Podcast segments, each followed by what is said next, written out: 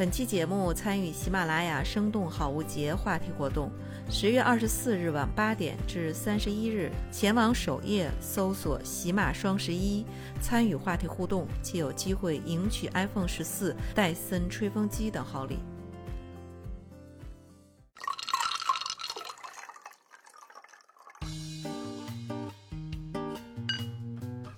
Hello，我是依兰宇硕。那最近呢，天气慢慢开始转凉了，很多的公司呢，在内部又重申了一下自己的着装的这样的一个规范和要求。因为这样的一个规则的强调，所以公司里边又引发了关于职场穿衣自由的这样的一个讨论。当然，我们知道呀，很多呃媒体也曾经报道过，比方说在夏天的时候呢。有女员工因为公司的空调停掉了，所以就擅自的穿了这样的一个热裤来上班，最后被公司辞退。当然，我们在判决书上看到这样的一个劳动纠纷，呃，也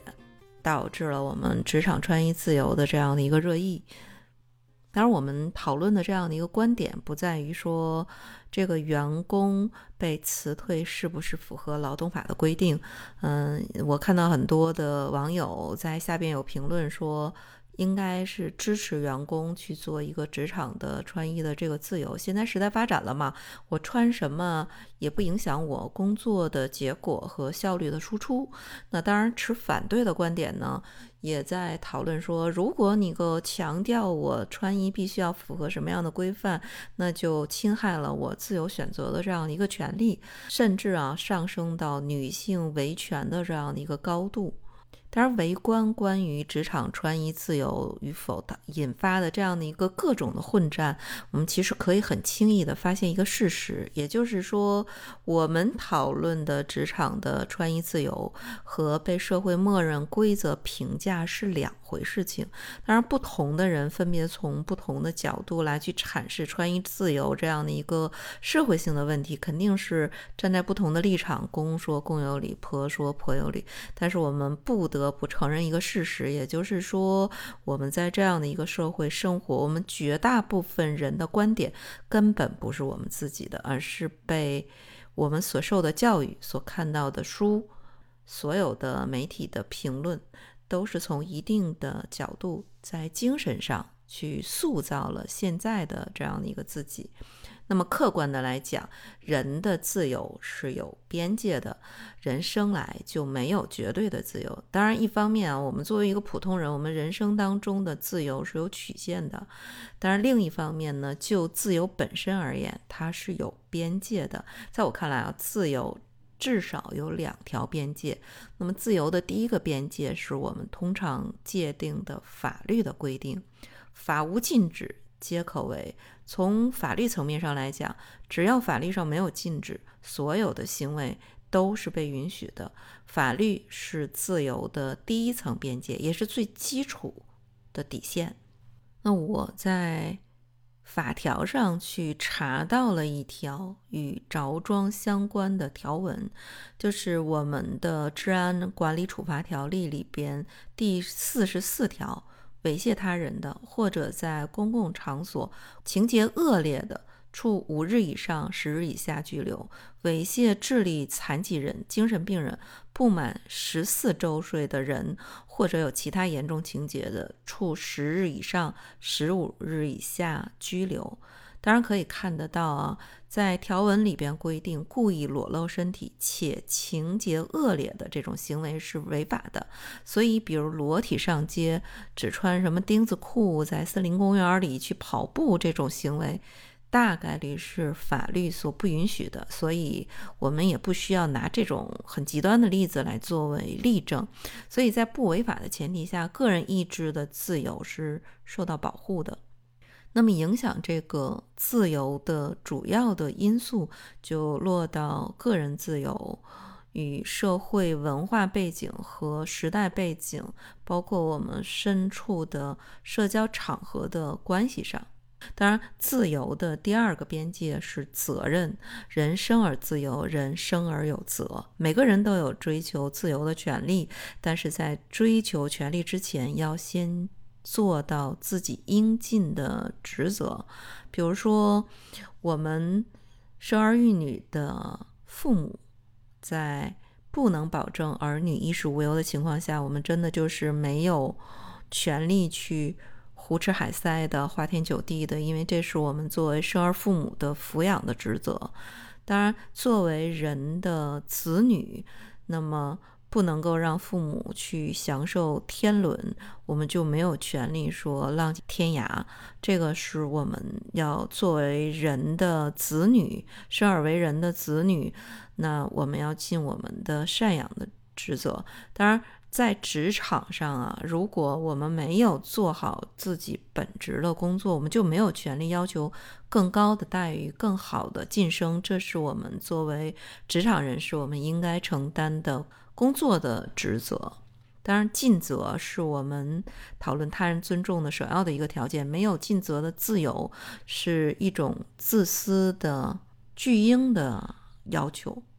那么在职场上去讨论穿衣自由，首先要看到你身处的职场是什么行业，穿衣礼仪也是行业当中形式的这样的一个规范。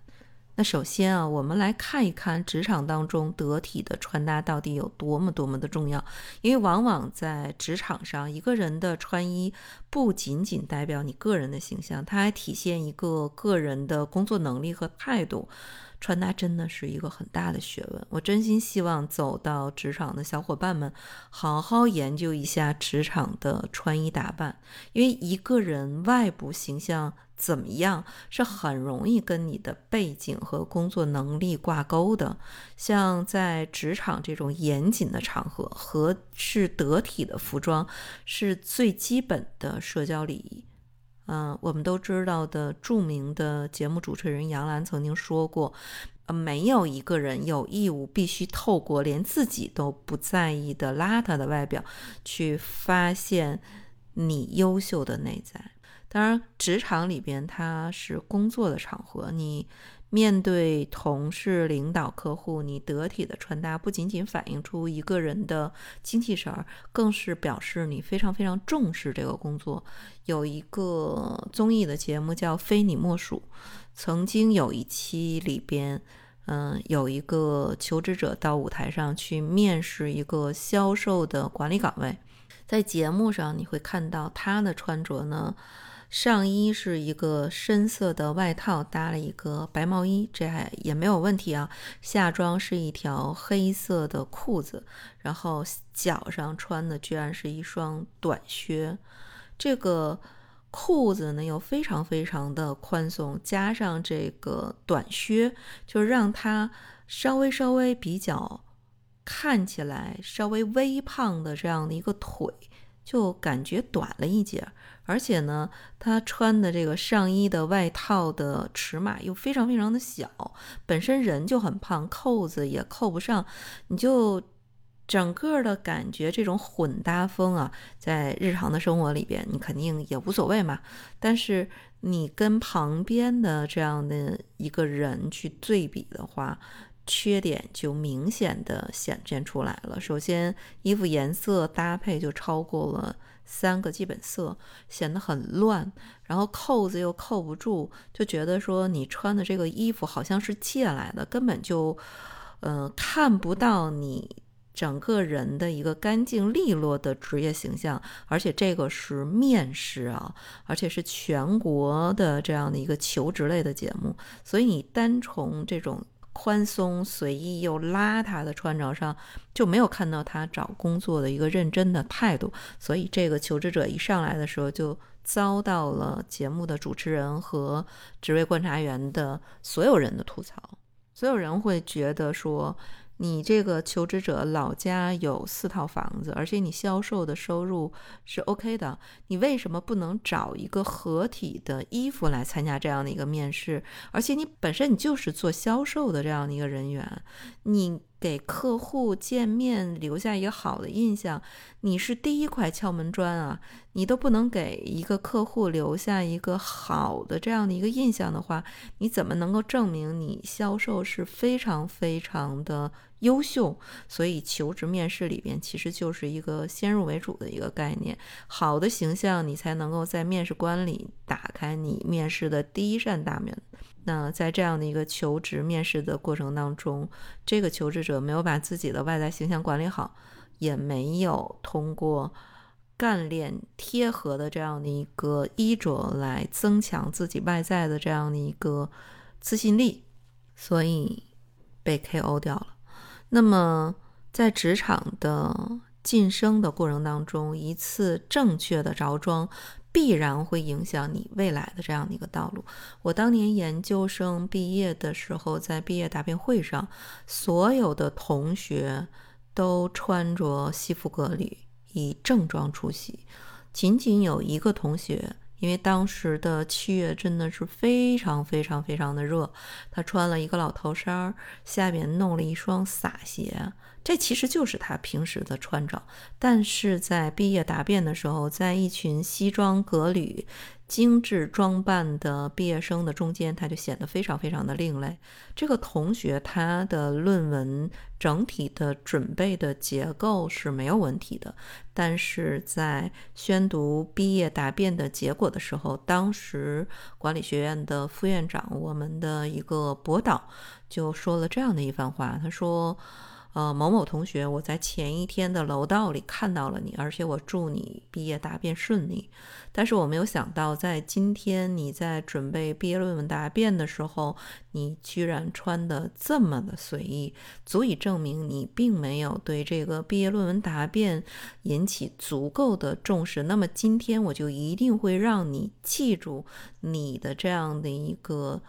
严谨的态度会影响你未来职业的一个发展，所以那一天他是我们所有答辩会上唯一被延期半年的毕业的一个同学。那同样的，我们也曾经在呃某一次的校园招聘会上做过一个调查，百分之九十四的面试官表示，在面试过程当中，他会很关注面试者的穿着。而百分之九十一的面试官认为，应试者应该是穿着正装，会提升他面试的这样的一个成功几率。所以，很多职场的人，他通过你外表的基本的衣着打扮，就已经判定了你的公司 level 是在哪一个这样的一个级别。比如说，华尔街金融行业的男职员。普通的底层的员工基本上都会穿，呃，布朗兄弟或者是，嗯，杰克鲁这样的一个衬衫，而中层的员工基本上穿的都是 Paul Smith 的这样的一个牌子，高层的金领基本上都是打。费了 m o 或者是爱马仕的领带，穿着杰尼亚或者是康纳利的套装，戴劳力士的手表。当然啊，潜台词的意思是告诉大家，如果你刚上班又在金融行业，你就去扎爱马仕的领带，你就等着被 KO 吧。像我们《欢乐颂》里边的安迪，基本上也会拿一个方方正正、尺寸适中的这样的一个通勤包。这也是一个职场人的标配。当然啊，在日常工作里边，尤其是要面对客户的这样的一个职场人士，严谨的穿衣规则是必须要遵守的。这是对工作起码的尊重，也是在职场当中你担任的职场的角色必须要承担的责任意识。那同样的呢，我们也要知道说，不仅在职场。呃，生活当中穿衣要去考虑，而且日常穿衣的风格也反映出一个人的生活习惯和个人的形象管理，以及你想营造的人设。这样的一个人设决定你能否在激烈的市场竞争中胜出。要知道，我们贴标签是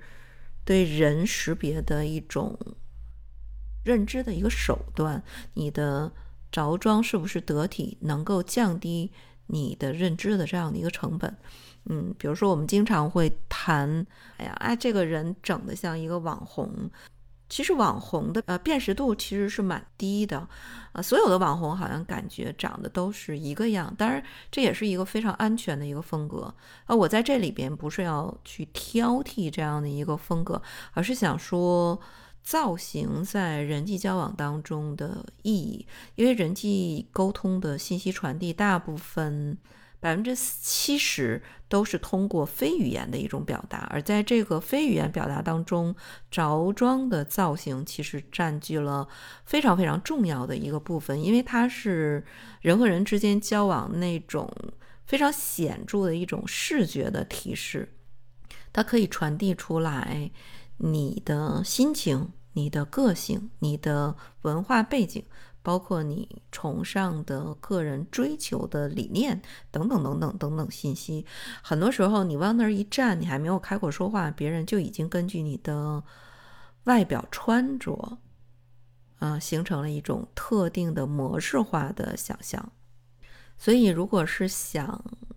在社交中，胜出的我们去把握这种人际交往当中很微妙的潜意识的形象，其实是职场里边，呃，穿衣混搭，嗯，最好玩也最有挑战的一个部分。